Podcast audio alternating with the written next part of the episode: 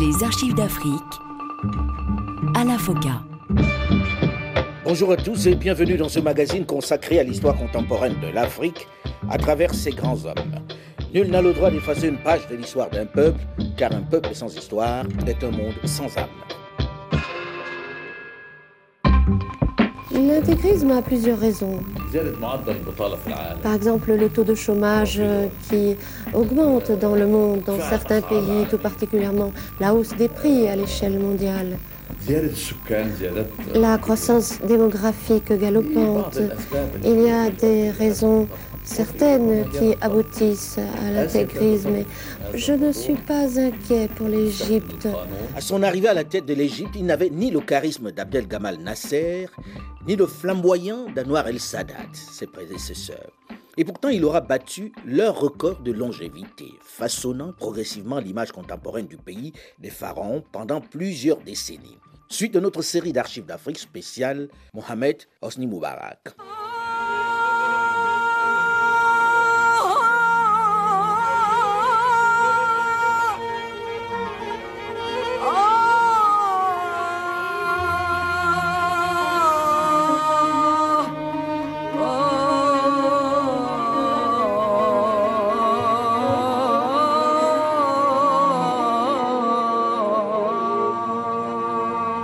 Tête de l'État à la suite de l'assassinat du Raïs Anwar el-Sadat, dont il est le vice-président, le nouveau chef, Hosni Moubarak, malgré les railleries de certains de ses compatriotes, va très vite imposer son style et son système. Il s'inscrit certes dans la continuité de son prédécesseur, mais il adopte une attitude assez singulière avec les frères musulmans qui ont exécuté Sadat. S'il est particulièrement dur avec les extrémistes, qu'il fait pendre ou qu'il éloigne en Afghanistan pour combattre les soviétiques dans cette période de guerre froide, il accorde dans le même temps une place centrale. Il est particulièrement conciliant avec eux. Ils peuvent investir les syndicats ou se faire élire députés, mais seulement comme indépendants ou sous couvert d'autres partis. Il se donne une légitimité en confiant de plus en plus la gestion de la société aux chers non politiques. Ainsi, il va même laisser l'université d'Al-Azhar censurer les livres. Si cette méthode réussit au président tout au long des années 1980, la décennie suivante va être placée sous le signe de la violence. Très rapidement, c'est lui qui a réussi au fil des années à conserver un régime fortement présidentiel, sans véritable opposition parlementaire, marginalisant les partis partisans, est confronté aux attentats qui frappent sans distinction. Lui-même est directement visé désormais. Juin 1995 la capitale éthiopienne accueille le sommet de l'OUA, l'Organisation de l'Unité africaine. Le chef de l'État égyptien, qui vient d'atterrir, prend la direction du siège de la conférence. À peine a-t-il quitté l'aéroport, juste en face de la représentation de l'OLP d'Ayasser Arafat, un commando lourdement armé de neuf hommes bloque le convoi et commence à tirer sur le véhicule du président. La voiture blindée qu'il a fait venir spécialement du Caire est sous une pluie de balles. Mais il réussit à s'extirper de cet enfer. La police éthiopienne et les gardes du corps du président ont réussi à abattre deux d'entre eux. Les autres vont parvenir à s'enfuir. Ils étaient arrivés une semaine plus tôt à Addis Abeba et avaient loué un appartement situé à une cinquantaine de mètres du lieu de l'attentat. Ils n'ont pas eu le temps de se servir des deux lance-roquettes et une bombe à retardement trouvées sur place. L'attentat a fait quatre morts. Le président Hosni Moubarak a aussitôt rebroussé chemin. Il a regagné son pays. Ceci n'est que le sixième attentat auquel il échappe en trois ans il n'est pas le seul visé. Les islamistes sont vraiment décidés à terroriser aussi les populations, à marquer les esprits.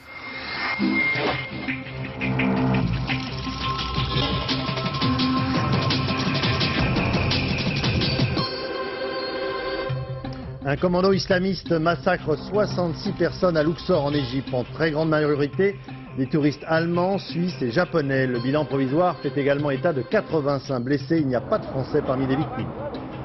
La plupart des blessés ont été ce soir rapatriés sur l'hôpital central du Caire, du moins ceux qui étaient transportables.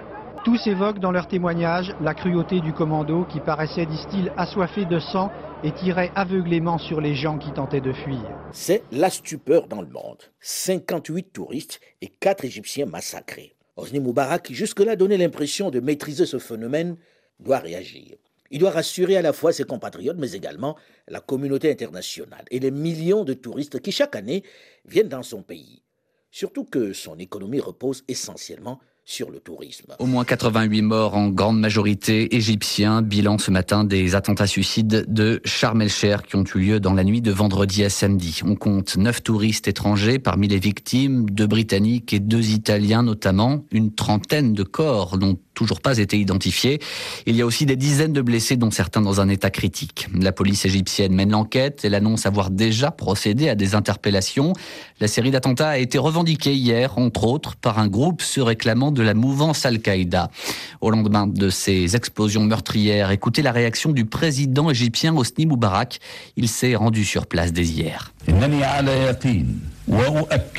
Je suis sûr et certain que les terroristes qui ont frappé Sharm el-Sheikh veulent empêcher l'Égypte de poursuivre sa marche pour assurer les réformes, la paix et la stabilité dans l'ensemble du Proche-Orient.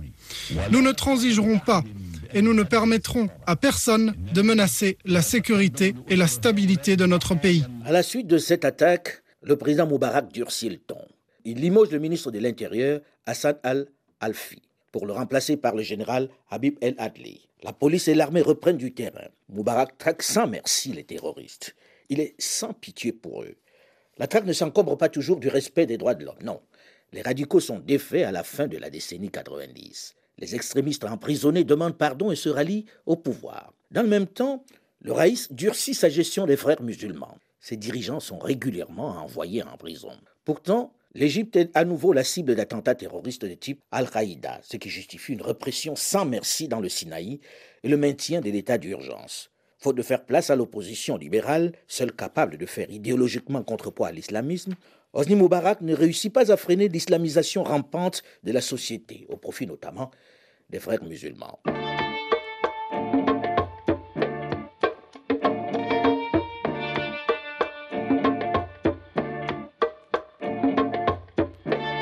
Justifiée au pire moment de la lutte contre les islamistes, la loi martiale est aussi devenue par la suite un moyen d'étouffer toute contestation politique ou sociale une arme au service du pouvoir permettant pêle-mêle l'interdiction des manifestations, la restriction des activités politiques ou la multiplication des arrestations sans charge.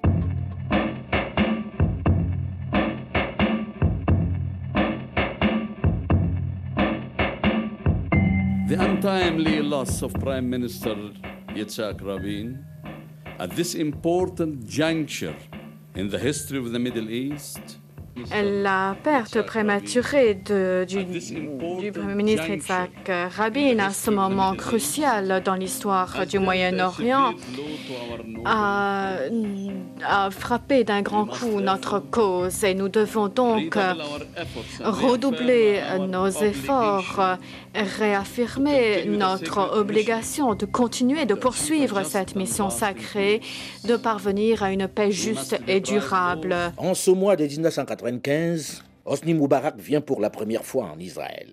Sous la pression des États-Unis d'Amérique, il est présent en même temps que des dizaines de chefs d'État et de gouvernement au cimetière du mont Herzl à Jérusalem-Ouest aux obsèques d'Isaac Rabin, assassiné par un étudiant juif d'extrême droite. Il est venu lui aussi rendre hommage au Premier ministre dont l'autorité avait permis d'envisager la paix avec les Palestiniens. Si Yasser Arafat était le grand absent de la cérémonie, Plusieurs pays arabes ont brisé le tabou entourant l'État hébreu en envoyant des représentants. Je ne suis pas venu que pour les funérailles de Rabin, mais spécifiquement en visite personnelle, pour présenter mes condoléances à l'épouse de Rabin.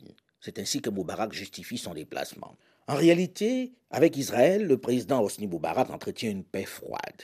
Mais avec les difficultés que connaissent le processus de paix israélo-palestinien et sa position médiane, il devient l'interlocuteur de choix. Il en use singulièrement.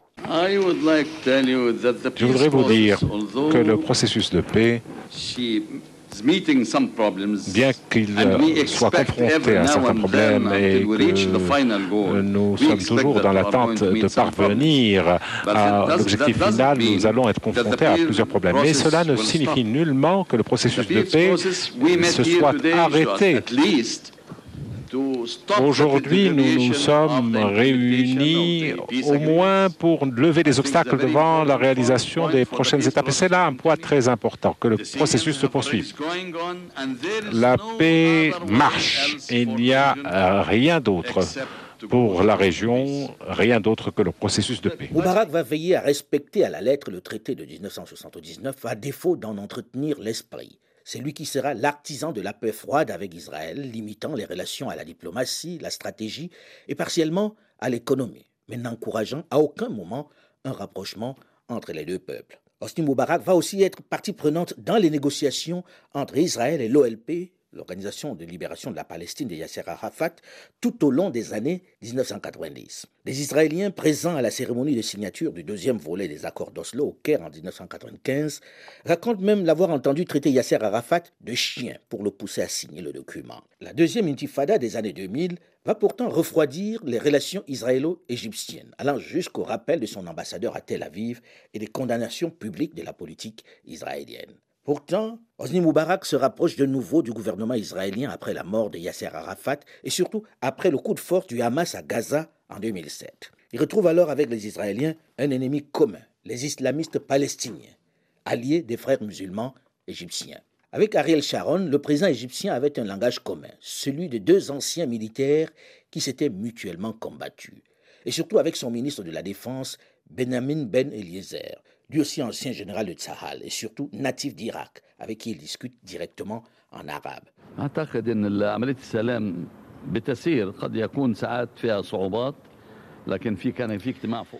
Je pense que le processus de paix continue d'aller de l'avant, même s'il y a des difficultés. Il y a eu le sommet d'Oslo avec le président américain, le président Arafat et le Premier ministre d'Israël. De notre côté, nous coordonnons nos efforts pour donner une impulsion au processus de paix de toutes nos forces. À Oslo, Bill Clinton et Oud Barak se sont rencontrés pour discuter des moyens d'appliquer l'accord intérimaire de Sharm el-Sheikh. Le président américain a ensuite écouté de la bouche de Yasser Arafat les doléances palestiniennes. Les trois hommes se sont enfin réunis pour discuter des moyens d'aller de l'avant. Et là, il y a eu accord pour créer des commissions de travail. Un émissaire américain va également se rendre prochainement au Moyen-Orient et les trois dirigeants se réuniront à nouveau aux États-Unis unis Telles sont les dernières avancées du processus de paix. Hosni Moubarak joue les intermédiaires entre Israël et les Palestiniens avec bien sûr la bénédiction des Américains.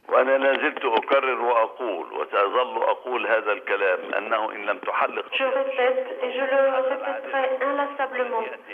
Tant que la question du Proche-Orient ne trouvera pas une solution juste, par les efforts des Américains principalement et de l'Europe, il y aura des générations nouvelles de terroristes qui seront peut-être encore plus féroces que celles que nous voyons aujourd'hui.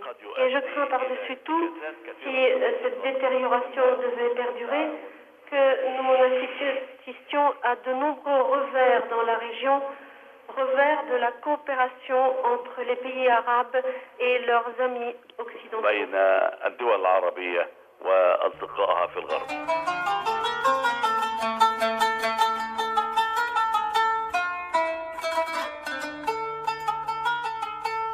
Septembre 1999, un référendum a eu lieu en Égypte, où la présidence de Moubarak a été prolongée de six ans.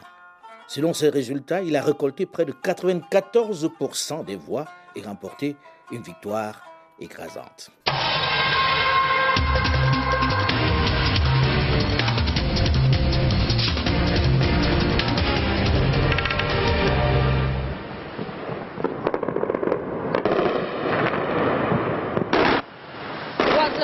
Ce matin, les premiers missiles Tomahawk s'abattent sur Bagdad. C'est la première image de la deuxième guerre du Golfe. Madame, Monsieur, bonsoir. Moins de 24 heures après ces images, les Américains sont en train de lancer en ce moment même la deuxième phase de leur opération militaire. Manifestement, une offensive d'envergure est lancée depuis 18 heures, heure française, de la frontière du Koweït. Et des bombardements touchent en ce moment même Bagdad. Sylvain Lequet. Y a un peu moins d'une demi-heure, la capitale irakienne essuie des frappes d'envergure. Plusieurs explosions comme celle-ci ont retenti à proximité des bâtiments gouvernementaux.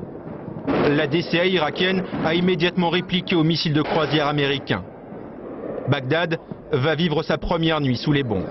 20 mars 2003, George W. Bush et Tony Blair s'allient pour déclencher la deuxième guerre du Golfe. Les États-Unis d'Amérique, la Grande-Bretagne, une coalition comprenant l'Australie, l'Espagne et la Pologne entament une opération de grande envergure débutant par des frappes aériennes et se poursuivant par l'invasion de l'Irak. Le but de la manœuvre est de renverser le régime du parti Baas au pouvoir et de déposer son président Saddam Hussein. Les États-Unis ont un contentieux avec lui depuis la première guerre de 1991, durant laquelle les troupes américaines avaient repoussé une invasion irakienne du Koweït voisin, mais sans utiliser plus loin leur avantage militaire. Cette nouvelle guerre prétend répondre à deux menaces, qui seront les prétextes invoqués pour justifier les hostilités les États-Unis d'Amérique sont encore sous le choc des attentats du 11 septembre 2001 et le gouvernement accuse, sans preuve, l'Irak d'héberger et de soutenir les terroristes d'Al-Qaïda. Le fait que la plupart de ceux-ci sont originaires d'Arabie saoudite et que leur leader Osama Ben Laden est signalé comme se cachant en Afghanistan est passé sous silence. Le deuxième argument est celui des armes de destruction massive que le régime irakien était accusé de stocker. Les États-Unis, seul pays au monde à avoir utilisé l'arme atomique sur deux cibles civiles et qui possède le deuxième plus grand arsenal militaire de ce type, ont pendant plusieurs années forcé l'Irak à se soumettre à des missions d'inspection des Nations Unies venues enquêter sur la présence de dépôts d'armes chimiques ou nucléaires dans leur pays.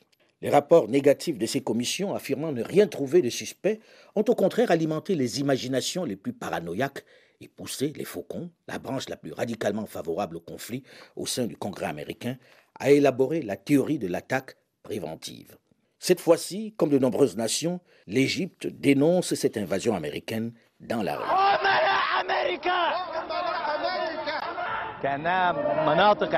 Ces ambassades américaines et britanniques sont maintenant perçues comme des lieux d'occupation que les manifestants en colère veulent assiéger.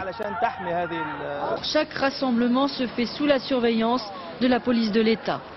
Les protestataires islamistes ont encore été arrêtés aujourd'hui.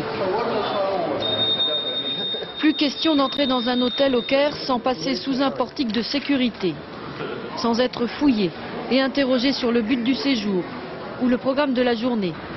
Mesures de protection, explique-t-on ici. Je pense que le gouvernement s'inquiète des réactions violentes des Égyptiens qui sont contre la guerre en Irak. C'est pour cela qu'il prend toutes ces mesures de protection et de sécurité. Hosni Moubarak s'oppose lui aussi à cette guerre en Irak. Pour lui, le conflit israélo-palestinien est prioritaire.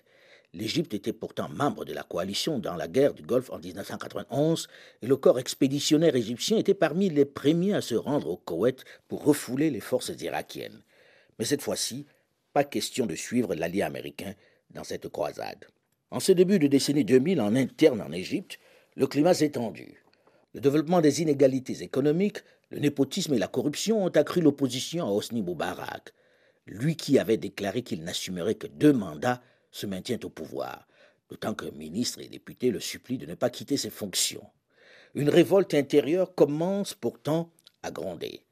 L'état d'urgence instauré depuis l'assassinat de Sadat en 1981 est sans cesse reconduit sous prétexte de contrer les islamistes armés. Les milliards de dollars recueillis après la guerre du Golfe n'ont pas ranimé l'économie et le chômage atteint des sommets. 40% des Égyptiens vivent au-dessous du seuil de pauvreté. La démocratie sans cesse évoquée est toujours repoussé. Le Parti national-démocrate PND au pouvoir détient toutes les fonctions importantes et gère toutes les entreprises du pays. Le Raïs ne veut pas voir les problèmes intérieurs. Il brigue un quatrième mandat. Mais l'opposition dénonce une corruption à large échelle et l'état d'urgence favorise des arrestations arbitraires dont les frères musulmans font les vrais. Il est fier des succès enregistrés en politique extérieure, de la considération internationale et de l'appui des États-Unis dont il est la pièce maîtresse sur l'échiquier du monde arabe. Mais ce 12 décembre 2004, en briguant un quatrième mandat, ne risque-t-il pas de le payer cher?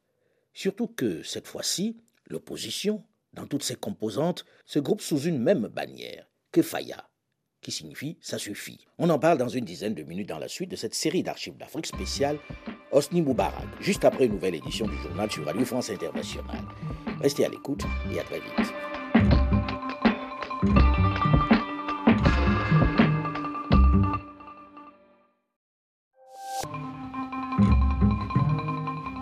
Les archives d'Afrique à la FOCA. Bonjour et bienvenue à tous ceux qui nous rejoignent seulement maintenant dans la seconde partie de ce magazine consacré à l'histoire contemporaine de l'Afrique à travers ses grands hommes. Nul n'a le droit d'effacer une page de l'histoire d'un peuple, car un peuple sans histoire est un monde sans âme. Au moins 88 morts en grande majorité égyptiens. Bilan ce matin des attentats suicides de Sharm el-Sheikh qui ont eu lieu dans la nuit de vendredi à samedi. On compte 9 touristes étrangers parmi les victimes, deux Britanniques et deux Italiens notamment. Une trentaine de corps n'ont toujours pas été identifiés. Il y a aussi des dizaines de blessés dont certains dans un état critique. En ce début de la décennie 2000, plus d'une vingtaine d'années après son arrivée à la tête de l'État égyptien, dans des circonstances tragiques, l'assassinat de son prédécesseur, il est encore une fois confronté au terrorisme. Pourtant, depuis son accession à la présidence de la République, il n'a cessé de faire de la sécurité sa priorité. Son slogan, son maître mot est d'ailleurs sécurité et stabilité. Mais ne l'a-t-il pas fait au détriment de la démocratie et du développement économique qu'il promettait à son arrivée? Suite de notre série d'archives d'Afrique spéciale محمد أصني مبارك Madame, Monsieur, bonsoir et merci d'être avec nous. Une bombe d'une tonne larguée hier soir sur Gaza par un avion de l'armée israélienne. L'attaque visait le chef de la branche armée du Hamas, accusé par Israël d'être à l'origine de nombreux attentats. Salah Shehadeh a été tué, mais avec lui 14 civils, dont 7 enfants. Un bilan très lourd, une attaque unanimement critiquée à l'étranger. Charles Anderlin et Talal Aboura. La bombe téléguidée d'une tonne a frappé un des quartiers les plus populeux de Gaza. Les Israéliens visaient l'immeuble de trois étages où se trouvait l'appartement de Salah Shradeh, un des chefs de la branche militaire du Hamas. L'immeuble est entièrement détruit et les maisons avoisinantes gravement endommagées. Avant le raid contre Gaza, il y avait des efforts palestiniens avec le Hamas pour arrêter la violence, commencer les réformes, le tout suivi par un retrait des troupes israéliennes. Il y a peu, j'ai reçu le ministre de la Défense israélien qui a demandé notre aide pour calmer la situation. Mais apparemment, tout cela ne plaisait pas au Premier ministre israélien. Il s'est dit frappons Gaza, torpillons toutes ces initiatives. Ceci indique qu'ils ne veulent pas la paix, mais sans paix, il y aura la destruction, pas seulement pour le peuple palestinien, mais aussi pour le peuple israélien. Je voudrais que le gouvernement réfléchisse un peu de manière logique et sage afin de préserver les Israéliens et la paix dans la région. Il y a une chose que je ne comprends pas. Est-il imaginable pour atteindre quelqu'un du Hamas de tuer les habitants d'un immeuble dont des enfants? C'est terrible, attristant, choquant. Il n'y a plus d'humanité dans les règles militaires. Si la crise israélo-palestinienne a été pendant toutes ces décennies l'une des préoccupations majeures d'Osni Moubarak, qui s'est retrouvé être l'un des médiateurs principaux avec le soutien de Washington qui lui versait des aides importantes, dans le même temps, à l'intérieur, son image s'est progressivement érodée. Il s'est engagé à œuvrer contre la menace islamiste en donnant de forts gages à l'Occident, tout en participant activement à la recherche d'une solution dans le conflit israélo-palestinien.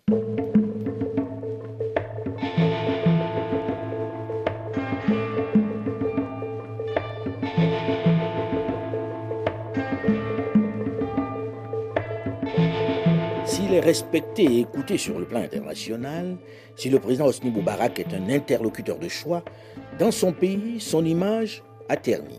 Sarah Ben Nefissa, politologue, chercheur et enseignante à l'IRD, l'Institut pour la recherche et le développement. Euh, en 2000, quand les juges ont contrôlé les bureaux de vote primaire, il y a eu une certaine transparence des élections, puis on a vu les résultats, puisque le Parti national démocratique en 2000, officiellement, euh, ses candidats officiels, il n'a gagné qu'un tiers deux tiers qui ont perdu. Il n'a récupéré sa majorité qu'en intégrant euh, les candidats indépendants victorieux. Il les a intégrés à l'intérieur du parti pour pouvoir avoir sa majorité. Donc pour continuer avec la question de la société civile, donc les juges, deuxième acteur important de la société civile et de l'opinion publique euh, égyptienne actuelle. Troisième acteur important, il faut le relever, les journalistes égyptiens. Donc la presse est indépendante. Depuis une année à peu près, il y a eu un très grand élargissement de la liberté d'expression et de la liberté de publication. Et là, il faut reconnaître à l'actif du régime égyptien qu'il a autorisé la création de nouveaux journaux indépendants. Et les journalistes jouent un rôle très important pour dire les choses, pour réclamer, pour dénoncer. Euh, moi, j'ai beaucoup étudié ce qu'a fait la presse égyptienne au moment des élections. C'est eux qui étaient véritablement les fers de lance pour dénoncer les déviances. Ils étaient un peu partout. Tout ce qu'ils voyaient, ils l'écrivaient. En ce début de la décennie 2000, en interne, le climat s'est tendu. Le développement des inégalités économiques, le népotisme et la corruption ont accru l'opposition à Hosni Moubarak. Lui qui avait déclaré qu'il n'assumerait que deux mandats se maintient au pouvoir, d'autant que ministres et députés le supplient de ne pas quitter ses fonctions, les fameuses motions de soutien. Une révolte intérieure commence pourtant à gronder. L'état d'urgence instauré depuis l'assassinat de Sadat en 1981 est sans cesse reconduit sous prétexte de contrer les islamistes armés. Les milliards de dollars recueillis après la guerre du Golfe n'ont pas ranimé l'économie. Le chômage atteint des sommets. 40% des Égyptiens vivent en dessous du seuil de pauvreté. La démocratie sans cesse évoquée est toujours repoussée. Le Parti national-démocrate, PND au pouvoir, détient toutes les fonctions importantes et gère toutes les entreprises du pays. Le Raïs ne veut pas voir les problèmes intérieurs. Il brigue un quatrième mandat, mais l'opposition dénonce une corruption à large échelle. Et l'état d'urgence favorise des arrestations arbitraires dont les frères musulmans font les frais. Il est fier des succès enregistrés en politique extérieure, de la considération internationale et de l'appui des États-Unis, dont il est la pièce maîtresse sur l'échiquier du monde arabe. Mais s'il affiche en public une bonne santé, un malaise dans une cérémonie et son hospitalisation en Allemagne pour plus de deux semaines alimentent de plus en plus les spéculations sur sa succession. C'est que à la rentrée 2003, en septembre-octobre 2003, le président fait un malaise pendant un speech qu'il prononce, une allocution qu'il prononce à l'Assemblée. Il tombe il perd connaissance, il tombe. Et là, on a un aperçu de ce qui va se passer en cas de disparition soudaine. Pour faire très court, les militaires prennent le contrôle, bouclent la capitale, bouclent le Parlement, il était au Parlement. Euh, le maréchal euh, Tantaou, il se lève, euh, prend le président, les gens prennent le président, des généraux descendent et disent aux députés, on parle bien des députés, hein, maintenant celui qui bouge le fait à ses risques et périls. Et quand le fils veut se lever, on lui demande de rester assis. On a très bien vu, les militaires ont tout de suite pris le contrôle. Donc, moi, c'était une question qui m'intéressait. De toute façon, quand le président Moubarak meurt, euh, s'il meurt, ils vont avoir les clés en main au moins pendant 48 heures. Est-ce qu'ils vont les rendre? Étant clair que de toute façon, s'ils ne les rendaient pas, leur décision serait très populaire en Égypte. Il a 76 ans et son fils cadet, Gamal Moubarak, de plus en plus présent dans les cercles du pouvoir, est déjà perçu comme celui qui va lui succéder. Ceci d'autant plus que depuis son accession aux affaires 24 ans plus tôt, Moubarak n'a jamais nommé un vice-président. Les pronostics vont bon train. Hosni Moubarak est-il en train de préparer sa succession? En tout cas, son fils semble sur la bonne voie. Le président égyptien a nommé Gamal Moubarak à un poste clé de son parti, le PND, un poste créé spécialement pour lui. Au Caire, Alexandre Bouchanti. Le nouveau poste de Gamal Moubarak lui confère une large marge de manœuvre.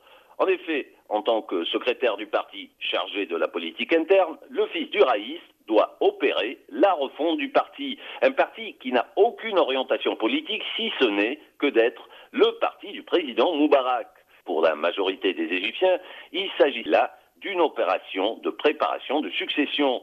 Une succession qui sera progressive puisque Gamal Moubarak devra écarter la vieille garde en douceur et surtout obtenir la bénédiction de l'armée avant d'être éventuellement présidentiable. Voici ce qu'en disait le politologue Toufik Adlimandoz à cette époque de 2002. On se demande si un civil lui succédera et lequel, ou si un militaire lui succédera et lequel le principal candidat est son fils, même si euh, le président a pris soin dans des déclarations depuis le début de l'année de dire que l'Égypte n'était pas une royauté ni une dynastie. Le principal candidat militaire serait Omar Soleiman. Est-ce que l'un ou l'autre, que ce soit Jamal Moubarak, le fils du président, ou Omar Soleiman, le chef des renseignements, ont la faveur de la population?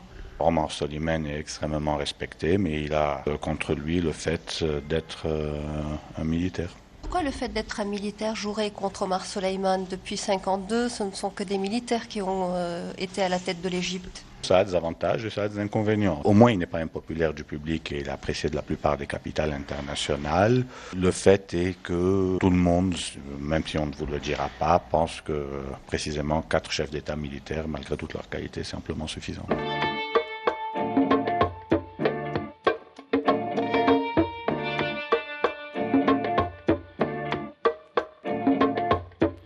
Ce 12 décembre 2004, quand la candidature de Moubarak se précise, L'opposition dans toutes ses composantes se groupe sous une même bannière, Kefaya. Ça suffit.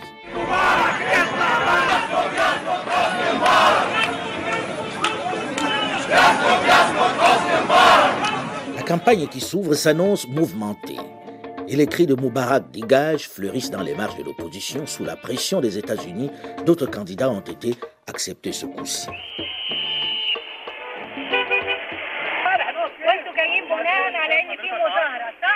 C'est une forêt de casquettes et d'uniformes blancs qui attendait les manifestants. D'innombrables casques noirs aussi et boucliers, ceux des forces d'intervention. Parlementer ne sert à rien. Impossible pour les centaines de manifestants de se regrouper sur la place de la Liberté. Il leur faut alors courir dans les rues adjacentes et les venelles pour tenter de se regrouper et crier, hurler.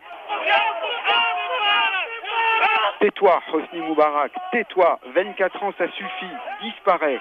Les policiers en civil, au départ, bousculent les manifestants, les obligent à refluer loin de la place qui, pour tout Égyptien, est un véritable symbole.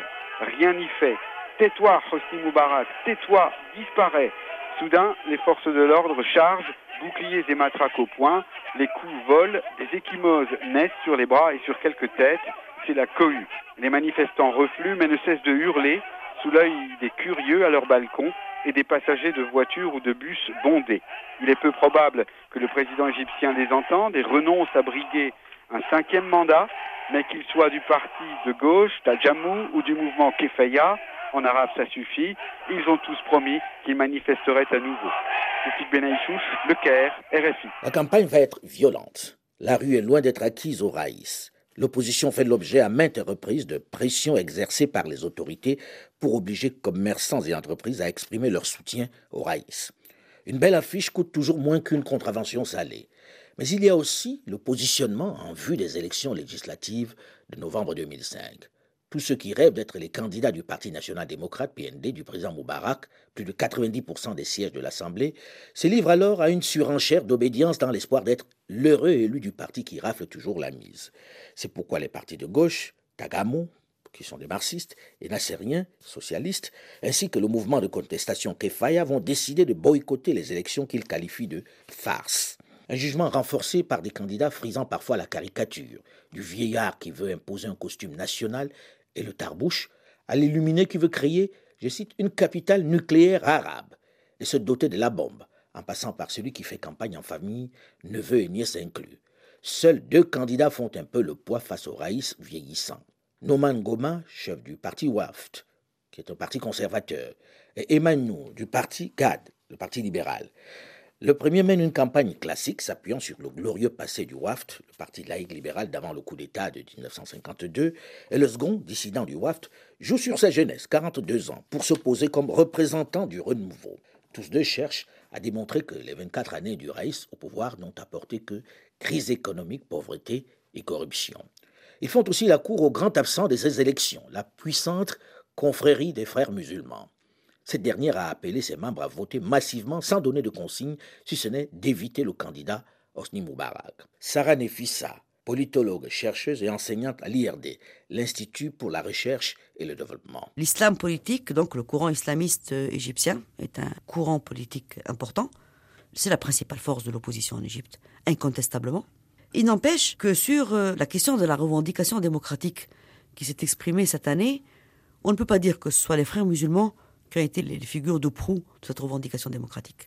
Cette dernière est à l'actif des autres acteurs de la scène politique, que sont les, mouvements, les nouveaux mouvements de protestation comme Kifeya, les élites intellectuelles et politiques, les journalistes et les autres formations politiques de l'opposition, et notamment les Nassériens. Le parti nassérien et les, les journalistes et les intellectuels de ce parti-là ont été très importants pour faire bouger les choses. Par contre, les frères musulmans euh, ont été très timorés toute l'année 2005 et n'ont commencé à bouger que véritablement, qu'assez tardivement, au moment où Moubarak lui-même a reculé un tout petit peu, au moment où il a annoncé la réforme de l'article 76 de la Constitution, qui est une réforme qui permet une pluralité de candidats aux élections présidentielles. Il n'empêche que, malgré le fait qu'ils n'ont pas été des acteurs importants de la revendication démocratique, si on voit les résultats qu'ont donné les élections euh, législatives euh, qui se sont déroulées donc au dernier trimestre 2005, on s'aperçoit que ce sont eux qui, d'une certaine manière, ont ramassé la mise cette année de revendication démocratique. 88 députés, c'est le chiffre le plus important qu'ils aient pu avoir aux élections législatives. Et surtout, en face, la, liste présentée par le Front Uni pour le Changement, qui fait était là-dedans, le mouvement de protestation. Donc ces nouveaux acteurs. Euh, ces nouveaux acteurs-là, eux, ça a été un échec euh, cuisant. Ils ne sont arrivés à récupérer qu'à peu près une quinzaine de députés. Alors, évidemment, la question euh, qui se pose, c'est comment? Pourquoi? Je crois qu'il est important de dire, notamment pour un, auditeur occidental, que le vote en Égypte n'est pas un vote politique au sens où on l'entend, par exemple, en France. Hein le vote est commandé plus euh, par les intérêts, les intérêts euh, collectifs ou communautaires ou individuels. C'est-à-dire que les électeurs, de manière générale, peuvent avoir des opinions politiques euh, très différentes les uns des autres. Peuvent être islamistes, ils peuvent être nassériens, ils peuvent être de gauche, ils peuvent être dans l'opposition.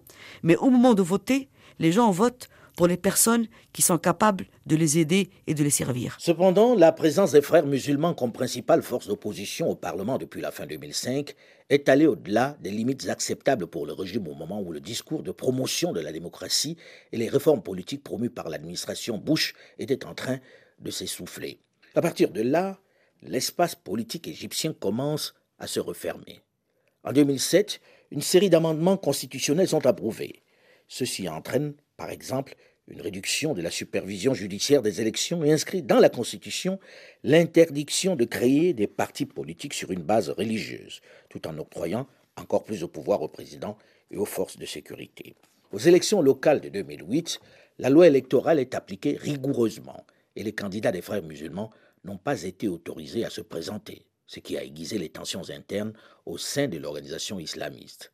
Le malaise social engendré par cette nouvelle fermeture de l'espace public, sur fond de dégradation des conditions de vie des larges secteurs de la population, va déboucher sur une augmentation significative des protestations dans le milieu du travail.